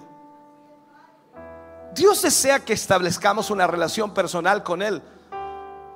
Entonces, una vez que hayamos cedido a Dios el lugar que le corresponde en nuestra vida, Él nos va a sorprender una y otra vez, una y otra vez con respuestas a nuestras oraciones, con respuestas a nuestras circunstancias, con soluciones a nuestros problemas, con nuevos proyectos que jamás hemos imaginado, porque Dios es así, Dios no es estático, Dios está siempre en movimiento. Entonces, ¿qué debemos hacer? Darle lugar a Dios, ese lugar que Él merece. Y vamos a ver con nuestros propios ojos cómo Dios ordena toda nuestra vida y cómo ocupa todo en, en nuestro ser. Y más aún, Él se preocupa de todo lo que tú y yo necesitamos. O sea, no vamos a necesitar increíblemente preocuparnos nosotros de eso, porque Dios lo va a conceder. Dios te va a abrir puertas, Dios te va a abrir portones y Dios va a hacer lo que tiene que hacer, porque tú eres un hombre y una mujer que se preocupa de Él. Dios es un Dios celoso. Él no quiere competir con nadie más, ya sea una persona, un objeto, un bien material. Dios no quiere competir con nadie. La, la palabra dice, ¿quién desea subir al monte, traer madera y reedificar la casa? Es la pregunta. Es tan sencillo y al mismo tiempo tan importante. Simplemente hay que recoger eh, las mangas y comenzar a trabajar por Dios. Eso es lo que tenemos que hacer. Pasar la vida ahí, pastor, ore por mí, que me he ido mal. Y oramos, nos pelamos las rodillas orando por ti y te sigue yendo mal. Yo, pastor, ore por mí, que la cosa está mala en la casa. Y oramos y te sigue yendo mal. Ah, este pastor no tiene unción, este pastor no tiene poder, este no tiene autoridad. Le pidió que ore y no, y no pasa nada. Es tu problema. No tienes comunión con Dios, no tienes relación con Dios, no buscas a Dios, no le sirves, no has cumplido las promesas que has hecho para Él y quieres que te vaya bien. Hay tantas personas que están sentadas observando cómo otros trabajan. Pero si usted es miembro de esta congregación, es parte de esta iglesia, no se conforme con mirar cómo otros parten a la acción o cómo otros trabajan en la obra sino que usted tiene que ser parte también de eso. Porque es la manera de agradecerle a Dios por lo que ha hecho y es la manera de cumplir las promesas que le hizo al Señor. Involúcrese, colabore y verá con sus ojos cómo la gloria postrera de esta casa será mayor que la primera. Oh, bendito sea el nombre del Señor.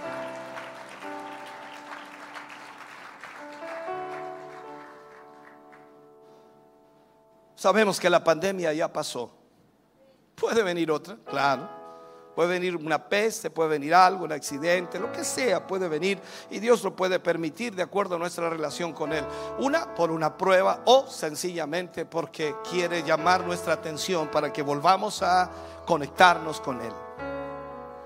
El amor de Dios es tan grande que hace cosas para que nosotros volvamos a esa comunión. Una y otra vez. Por eso cuando Job recibe lo que recibe, dice, ¿recibiremos acaso lo bueno de Jehová y no lo malo? Esta es la realidad. Dios tiene un plan y un propósito. Pero hoy vemos a tantas personas, tantos cristianos que después de la pandemia ahora escogen, no, yo, yo voy los jueves, no, yo voy solo los sábados, no, yo voy solo los domingos. Eh, ¿Qué te quedaste haciendo el domingo por la mañana en tu casa? No, es que tenía que lavar el auto. Dios no permita que te choquen el auto. No es que tenía que arreglar el techo y te sigue goteando. No es que tenía que cambiar un vidrio de la ventana y no podías hacerlo por la tarde. No es que mejor temprano. Al que madruga Dios le ayuda. Te he visto poco en la iglesia. No es que mi negocio no me lo impide. No, no puedo. No tengo tiempo. Ah, no tienes tiempo. Wow. Y si Dios no tuviera tiempo para ti.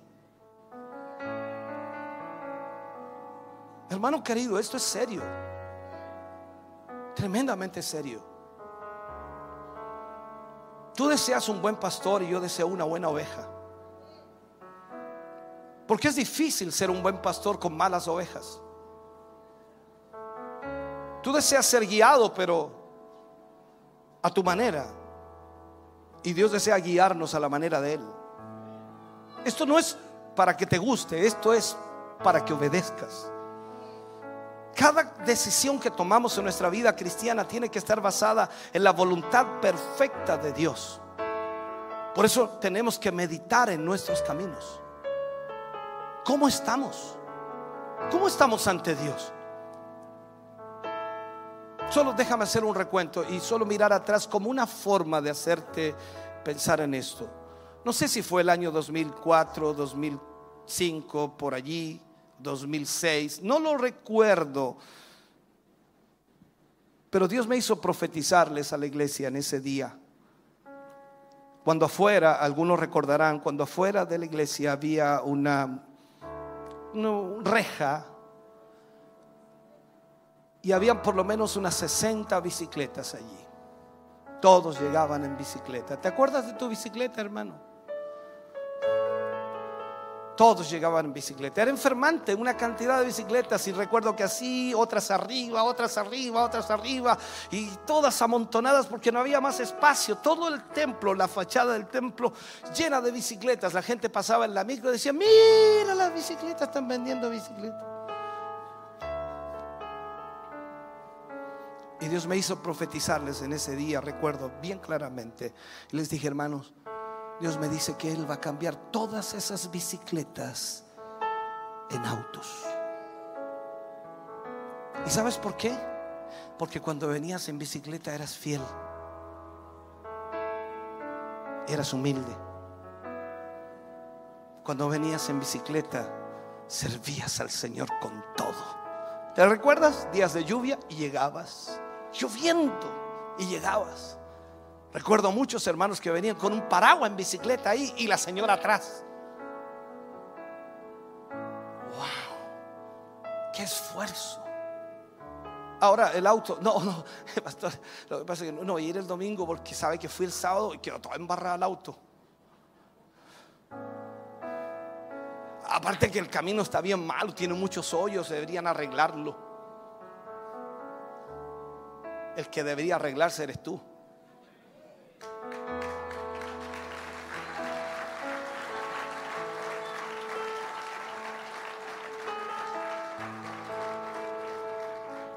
Cuando Israel volvió a, Jerusalén después de la cautividad, Dios les prosperó.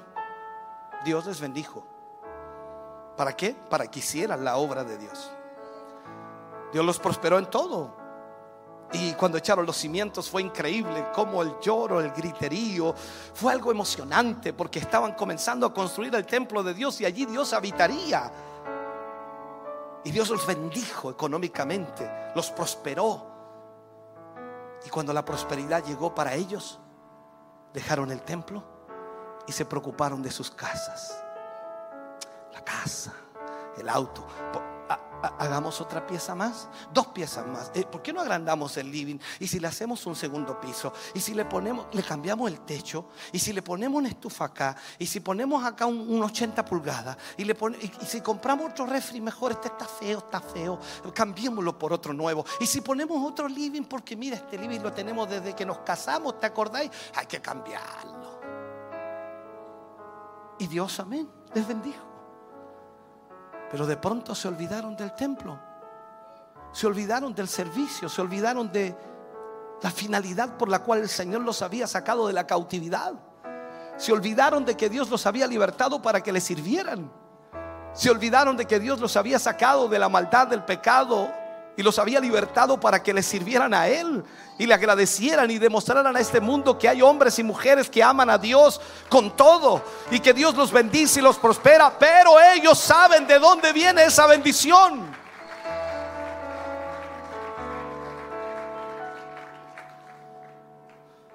Si no te sucede nada en este momento, en este mensaje, no te preocupes.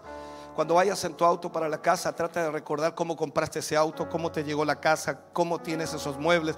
Trata de recordar y vas a sacar las conclusiones. Es que yo trabajé, es que me fue bien, es que fui inteligente, es que fui sabio. No, es que mi negocio, lo que pasa es que yo soy capo.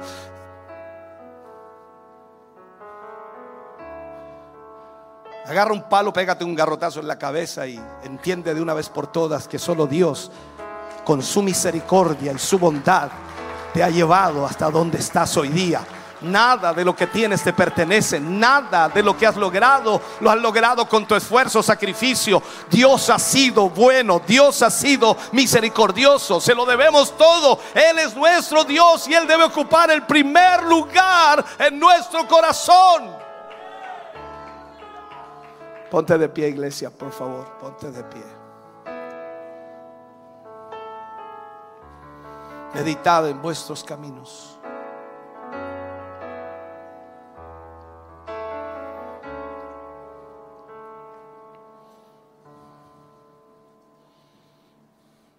Debemos darle nuestros mejores años al Señor, nuestro mejor esfuerzo. No sé cuánto tiempo de vida te quede o cuánto tiempo de vida me quede a mí, no importa. Pero el tiempo que nos reste debemos darle lo mejor al Señor en todos los aspectos de nuestra vida. Tú puedes pensar, no, yo ya estoy viejo, pastor, ya que ya mi energía no es la misma. Dale lo que tengas. Dios hará lo que tiene que hacer a través de eso.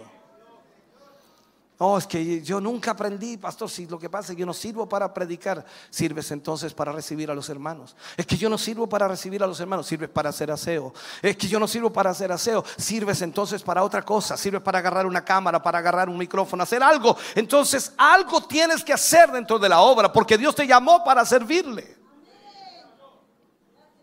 No pongas excusas, deja de excusarte. Es que si no atiendo mi negocio se va abajo.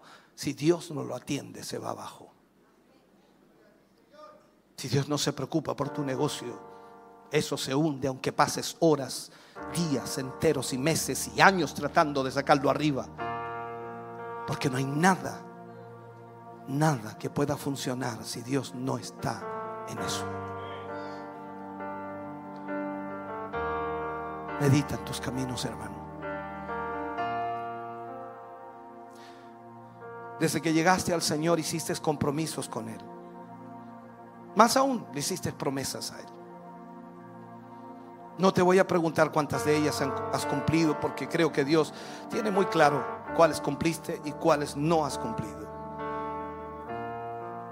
Pero este es un momento en donde tú tienes que decidir o vas a obedecer a Dios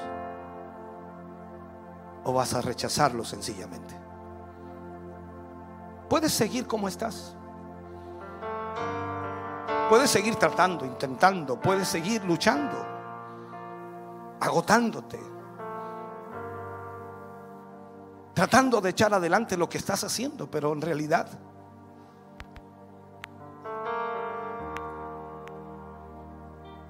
¿qué es lo que no has podido hacer para Dios? Porque las excusas son demasiadas. Porque sencillamente te has preocupado de otras cosas y no de Él. Y el Señor te ama tanto que en esta mañana tu pastor trajo este mensaje para una vez más mostrar su misericordia hacia ti. Para demostrarte que está preocupado por ti. Y que si bien es cierto, Él quiere bendecirte primero con su presencia, pero esa presencia no puede habitar en ti si no estás cumpliendo las promesas que le hiciste. Él te llamó con un propósito. Él te llamó para que hicieras su voluntad. Ahora eres tú quien decide si la vas a hacer o no la vas a hacer. El altar está aquí para ti. Mientras el grupo canta al Señor, ven a este lugar. Si yo estuviera allí, ya estaría aquí adelante. Estoy aquí.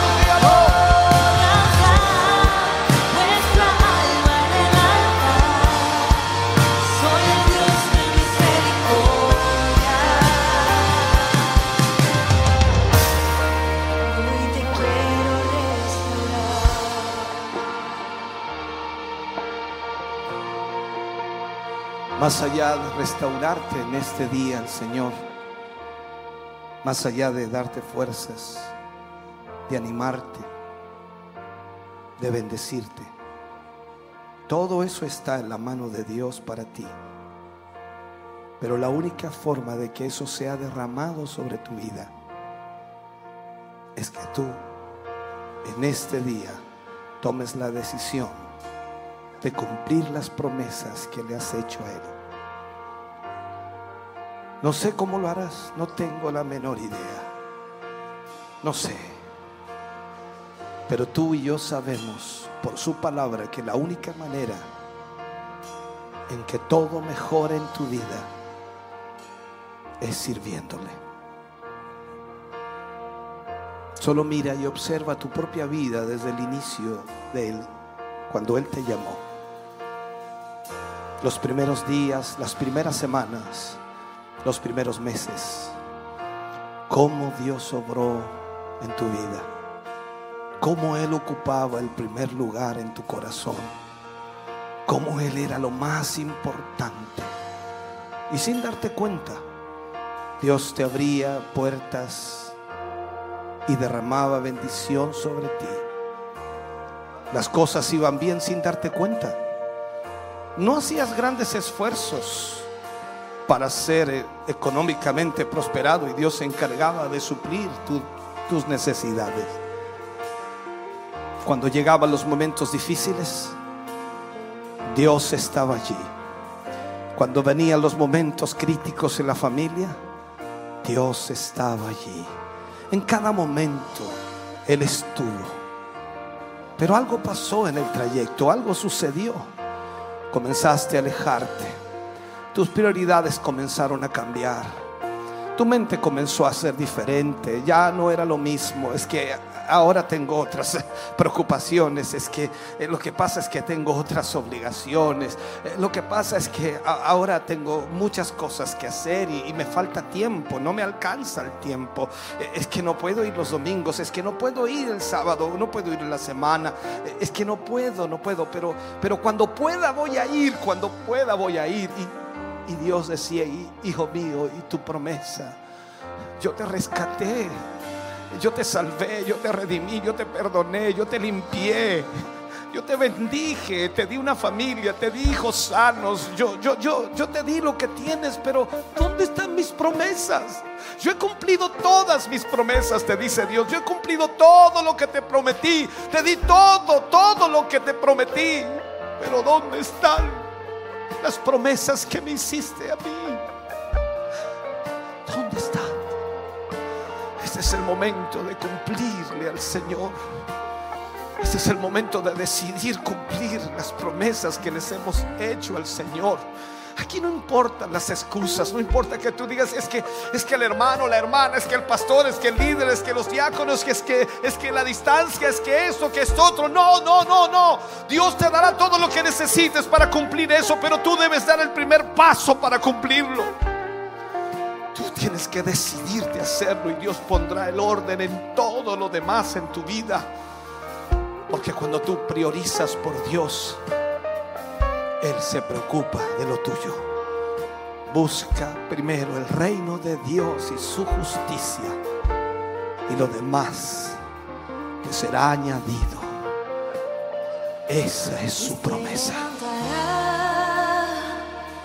El águila que cayó, el joven que se cansó y fuerzas volverán, vergüenza ya no habrá. El tiempo se restituirá y la gloria que un día fue de las ruinas del ayer se levantará, se levantará, se levantará.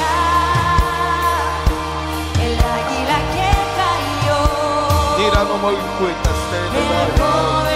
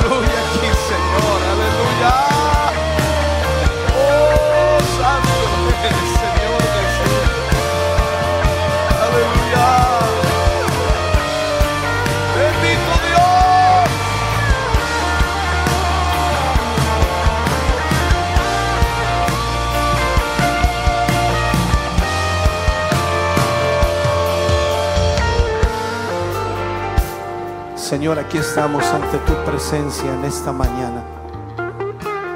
Somos tus hijos, tu pueblo. Y estamos conscientes, Señor, que nos hemos olvidado de muchas cosas, las cuales deberíamos hacer. Hemos dejado de lado, Señor, muchas promesas que te hemos hecho. Señor, te pedimos en esta mañana, perdónanos. Una vez más, ten misericordia de nuestra vida, Señor. Y ayúdanos para cumplir cada promesa que te hemos hecho. No sé si las circunstancias nos ayudarán. No sé, Señor, si el tiempo estará. No sé, Dios mío, si las cosas funcionarán a nuestro favor. Ayúdanos para cumplir esas promesas. No buscamos nada más que servirte. No buscamos nada más que honrarte. No buscamos, Señor, retribución, ni mucho menos, Señor, algún pago por lo que hagamos. Porque ya estamos en deuda contigo. La salvación que nos has dado, el perdón de nuestros pecados, tu sangre nos ha lavado. Y eso es más grande y maravilloso en la vida de cada creyente. Solo te pedimos, ayúdanos. Ayúdanos, Señor, para serte fiel. Para entender, Señor, que la única manera de que nuestra vida, Señor, pueda cumplir tu propósito es sirviéndote con todo nuestro corazón. Sé que el enemigo se levantará, sé que el diablo tratará de detener y de frenar tu obra, pero tú vas con nosotros. Tu palabra dice, mayor es el que está en nosotros que aquel que está en el mundo. Señor, ayúdanos, guíanos, dirígenos. Trae tu presencia y tu Espíritu Santo, Señor. Reactiva esos dones, esos talentos. Reactiva ese sentir de tu presencia, ese anhelo por tu presencia. Reactiva, Señor, en nosotros ese servicio a tu obra, ese servicio a tu presencia. En el nombre de Jesús lo pedimos, Señor, para tu gloria. Amén. Y amén, Señor. Sí, Señor. son todas las cosas.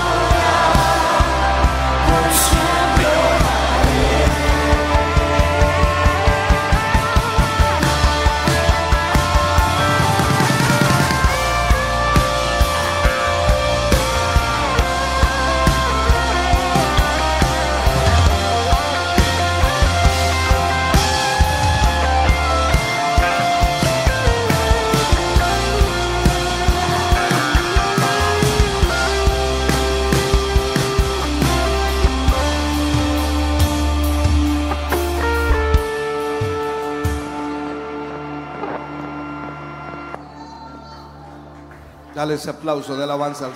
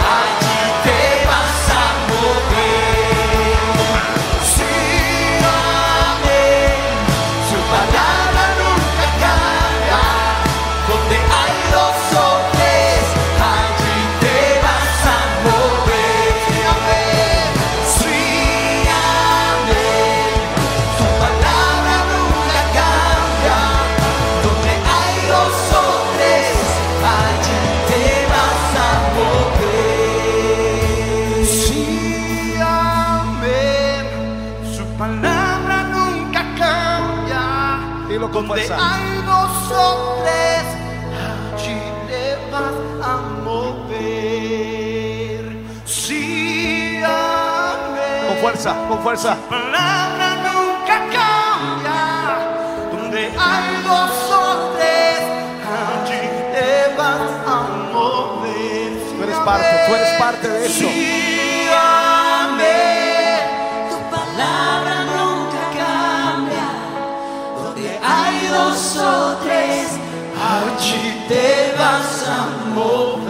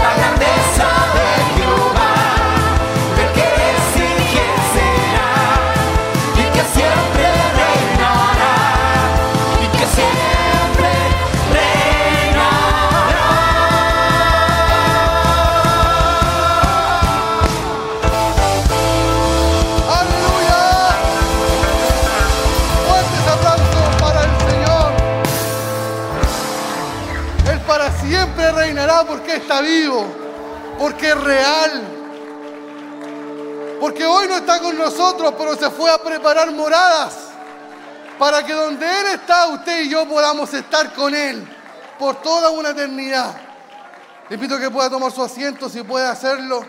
Hemos tenido, hermano, un fin de semana maravilloso. Sábado y domingo, pero gloriosos en la presencia del Señor. Y esto no para. El Señor nos ha prometido hoy, a través de su palabra, que no ha terminado con nosotros. Amén. Esto sigue, esto va adelante, esto sigue creciendo porque es la hora del Señor. Amén. Esperamos que todos los hermanos y amigos que han estado también a través de, los medios de comunicación, la radio y la televisión, hayan sido grandemente bendecidos ayer, donde una jornada extensa para los jóvenes y hoy con nuestro culto de celebración. Pero ¿sabe qué? Queda más. Próximo martes, 10 de la mañana, tenemos tiempo de sembrar. Y allí es donde también debemos estar unánimes para que la obra del Señor siga creciendo y se siga proyectando. Por la tarde, a las 20 horas, Escuela Bíblica Siloé en Barros Arana. Le esperamos, hermanos. Dios está provocando allí una bendición maravillosa a través de su palabra. No se lo pierda, 20 horas del día martes. El miércoles 19.45, culto de damas de Siloé. Jueves 27, culto de gloria en Barros Arana 436. El viernes 28, el Señor estará aquí con los niños.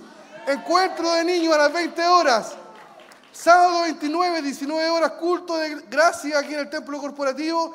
Y cerrando la semana, el domingo 30, nuestro culto de celebración a las 10 de la mañana aquí en el kilómetro 14. Para agosto ya también estamos siendo programados para el martes 15, que es feriado, un ayuno congregacional, desde las 9 de la mañana y hasta las 15 horas en Barros Arana. El viernes 25, desde las 0 horas, hay vigilia de damas de Siloé en Barros Arana 436.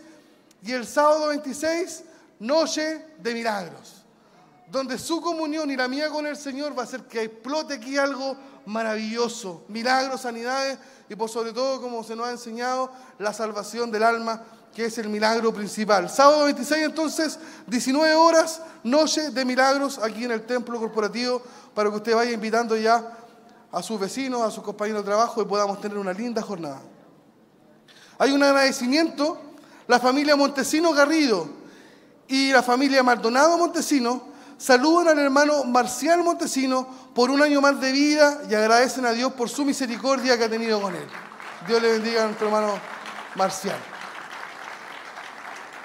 Y las peticiones de oración para este domingo 23, Filomena Parra, Gerardo Candia, Javiera Muñoz, Avelina Peña, Gabriel Pereira, Flor Medina, hermanos Aravena Montesino, Gabriela Barra, Romina Barra, David Barra, Víctor Solís, matrimonio González Gutiérrez, matrimonio Torre González, familia González Vázquez, Cristian Zapata, Bernarda González, Carmen Navarrete, José Navarrete, Gloria Morales, Hilda Rubio, César Castillo, Martín Hermosilla, Manuel Hermosilla, matrimonio Hermosilla Verdejo, Sara Leiva, Jacqueline Morales, Marcela Arriagada, Ercilia Hernández, matrimonio Ocares Elgueta, Alicia Vergara, Camila Recabal, Alejandro Jara, Carolina Jara, Cristian Figueroa, Daniel González, Sandra Escobar, Lilian Flores, familia Parra Figueroa, Edith Belmar, Fresia Villarroel, Nelly Urrutia, Nelia Figueroa, Ana Figueroa,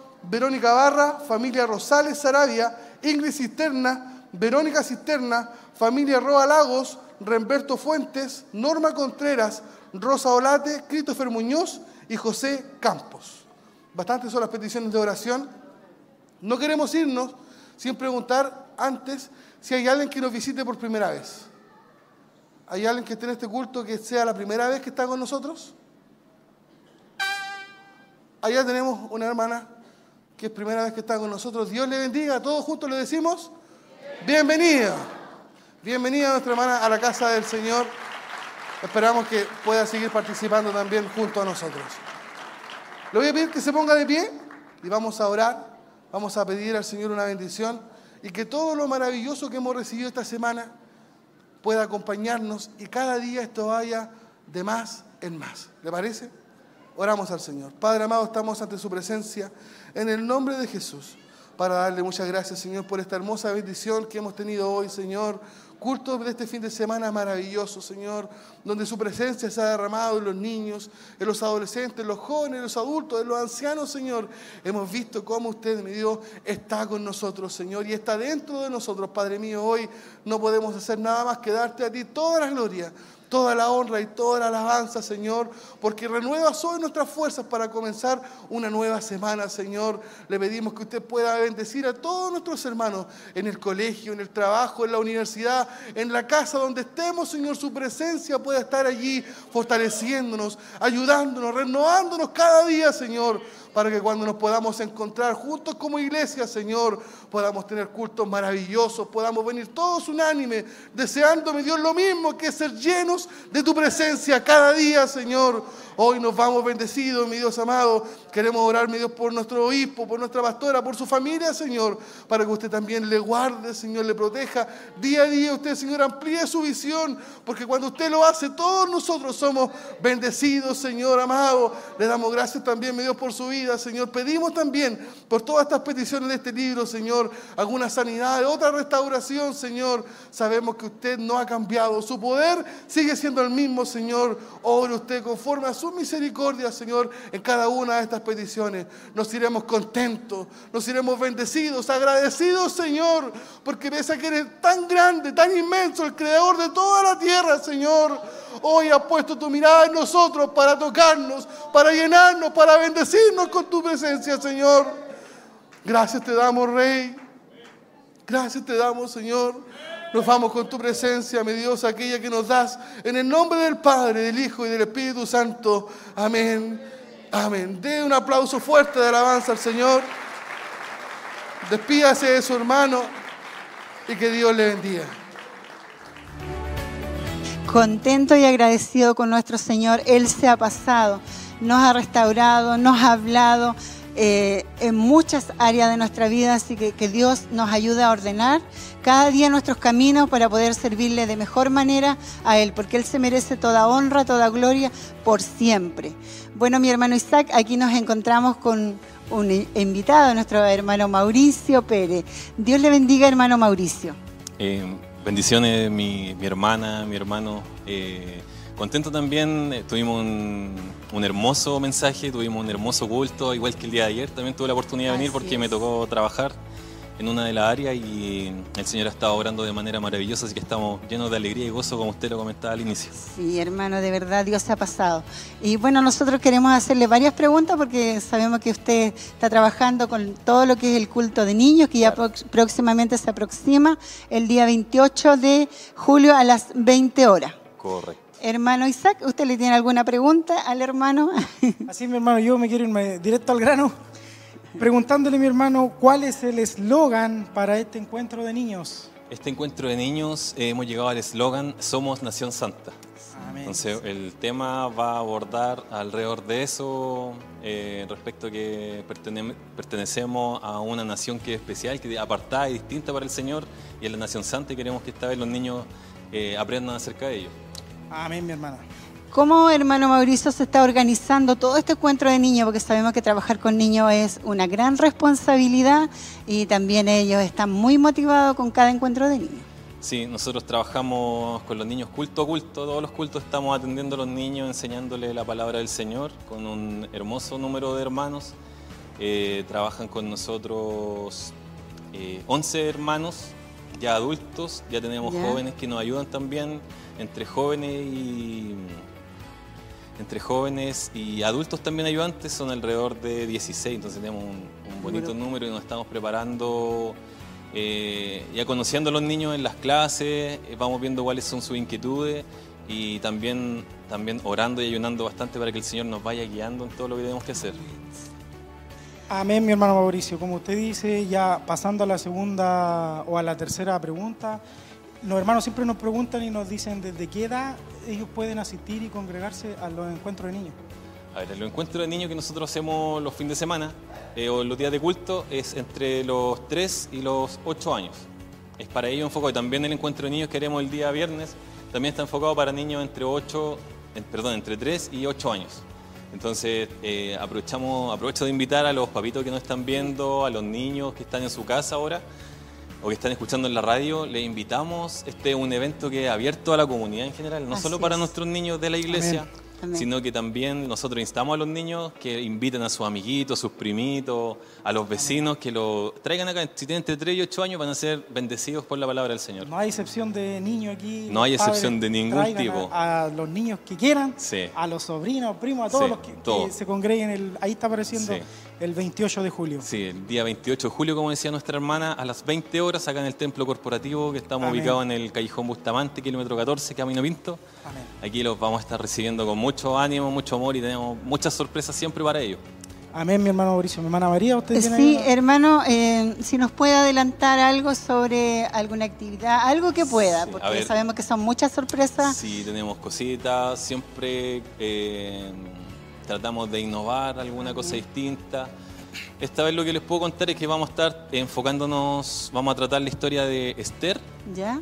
Y desde la historia de Esther vamos a extraer una parte que es súper importante, que fue cuando el pueblo se unió en un ayuno Amén. y que ese ayuno logró liber- liberarlos de la destrucción al todo el pueblo de Israel. Entonces vamos a extraer de la historia de Esther ese punto central y eso nos va a marcar eh, lo que va a ser el, el culto ese día. Así que vamos a tener algunos videos, algunos personajes de los que tenemos, van a estar sumándose durante ese día también. Amén. Bien, mi hermano Mauricio, ahí como está apareciendo Encuentro de Niños, somos Nación Santa. Si bien es cierto, este encuentro, obviamente, como lo dice la palabra, para niños, pero a nosotros como padres, como adultos, también el Señor nos ministra ahí a través de- del mensaje y de lo que se va a ministrar ese día. Amén. La palabra de Dios es para todos. en el Amén. fondo, Así sí. Cuando nosotros hablamos la Amén. palabra de Dios, nosotros lo enfocamos para los niños para que ellos eh, tengan la, puedan entenderlo. De repente la palabra es muy compleja, por ejemplo, los cultos que son para nosotros. Pero obviamente la palabra también siempre nos habla a nosotros, a nosotros primeramente como, como hermanos que estamos preparando este trabajo, el Señor nos habla a nosotros primero y después se lo entregamos a los niños, pero siempre también los padres eh, reciben su porción de, de lo que el Señor nos quiere decir. Amén, mi hermano Mauricio. No sé si usted tiene ahí. otra Eh, no, mi hermano, agradecerle por este tiempo que nos ha dado y bueno, de hacerle todas las bendiciones a usted y a todo el equipo que está trabajando con todos los niños y que el Señor le bendiga grandemente a usted, a familia y a su equipo que trabaja. Muchas gracias, hermano. Amén. Muchas gracias, mis hermanos. Amén. Así es como estamos con el hermano Mauricio Pérez, uno de los líderes principales del encuentro de niños. Ahí también él trabaja con su esposa, hermana Angélica, y tiene un, una hermosa hermandad, un hermoso grupo de, como él decía, de, de hermanos que lo apoyan ahí en Encuentro de Niños. Ya van bastante ya mi hermana María, Encuentro de Niños aquí en la congregación, y siempre dejan la vara alta. Siempre nosotros lo gozamos y vemos lo hermoso que hacen las actividades, cómo cantan, cómo adoran al Señor, y nosotros como padres, como adultos, también nos gozamos junto a ellos. Así es, instruye al niño en su camino y aun cuando fuere viejo no se apartará de él. Así Ese es. es un versículo con promesa para que nosotros como padres también le enseñemos a nuestros hijos la palabra tan importante que es desde pequeñito y así crecerán en el temor del Señor y también conocerán de él cada día más. Así que yo, hermano, ya de mi parte me despido, agradecerle al Señor porque nos ha dado esta oportunidad de estar juntos, Amén. junto a todos nuestros hermanos que estuvieron trabajando detrás de cámara, eh, agradecer al Señor por su presencia, por todo lo que Él está haciendo, porque está ensanchando nuestro territorio cada día más y Él nos está trayendo bendición. Así que un abrazo para todos nuestros hermanos y amigos que se encontraron tal vez por primera vez en este culto y a aquellos que también nos están acompañando día a día. Así es, mi hermana María, como usted dice, yo también ya me empiezo a, a despedir. Hermoso culto de celebración. Ahí va a quedar grabado en las plataformas para poder escucharlo una y otra vez, para que el Señor nos ministre constantemente cuando lo estamos viendo. Yo también me quiero despedir, eh, darle la gracia a Dios por un día más, por poder trabajar en la obra. Como usted decía, mi hermana María, también eh, darle la gracia a todos los hermanos, que el Señor le bendiga, a cada uno que trabaja detrás de las cámaras, porque sabemos que hay una gran hermandad que trabaja detrás de cámaras para poder llevar esto en vivo. Que el Señor les bendiga, nos estamos viendo para la próxima vez, la próxima oportunidad, que el día jueves ya allá en Barros Arana, si Dios así lo permite. Amén. Que el Señor le bendiga, el amor de Dios les acompañe y que tengan una linda tarde.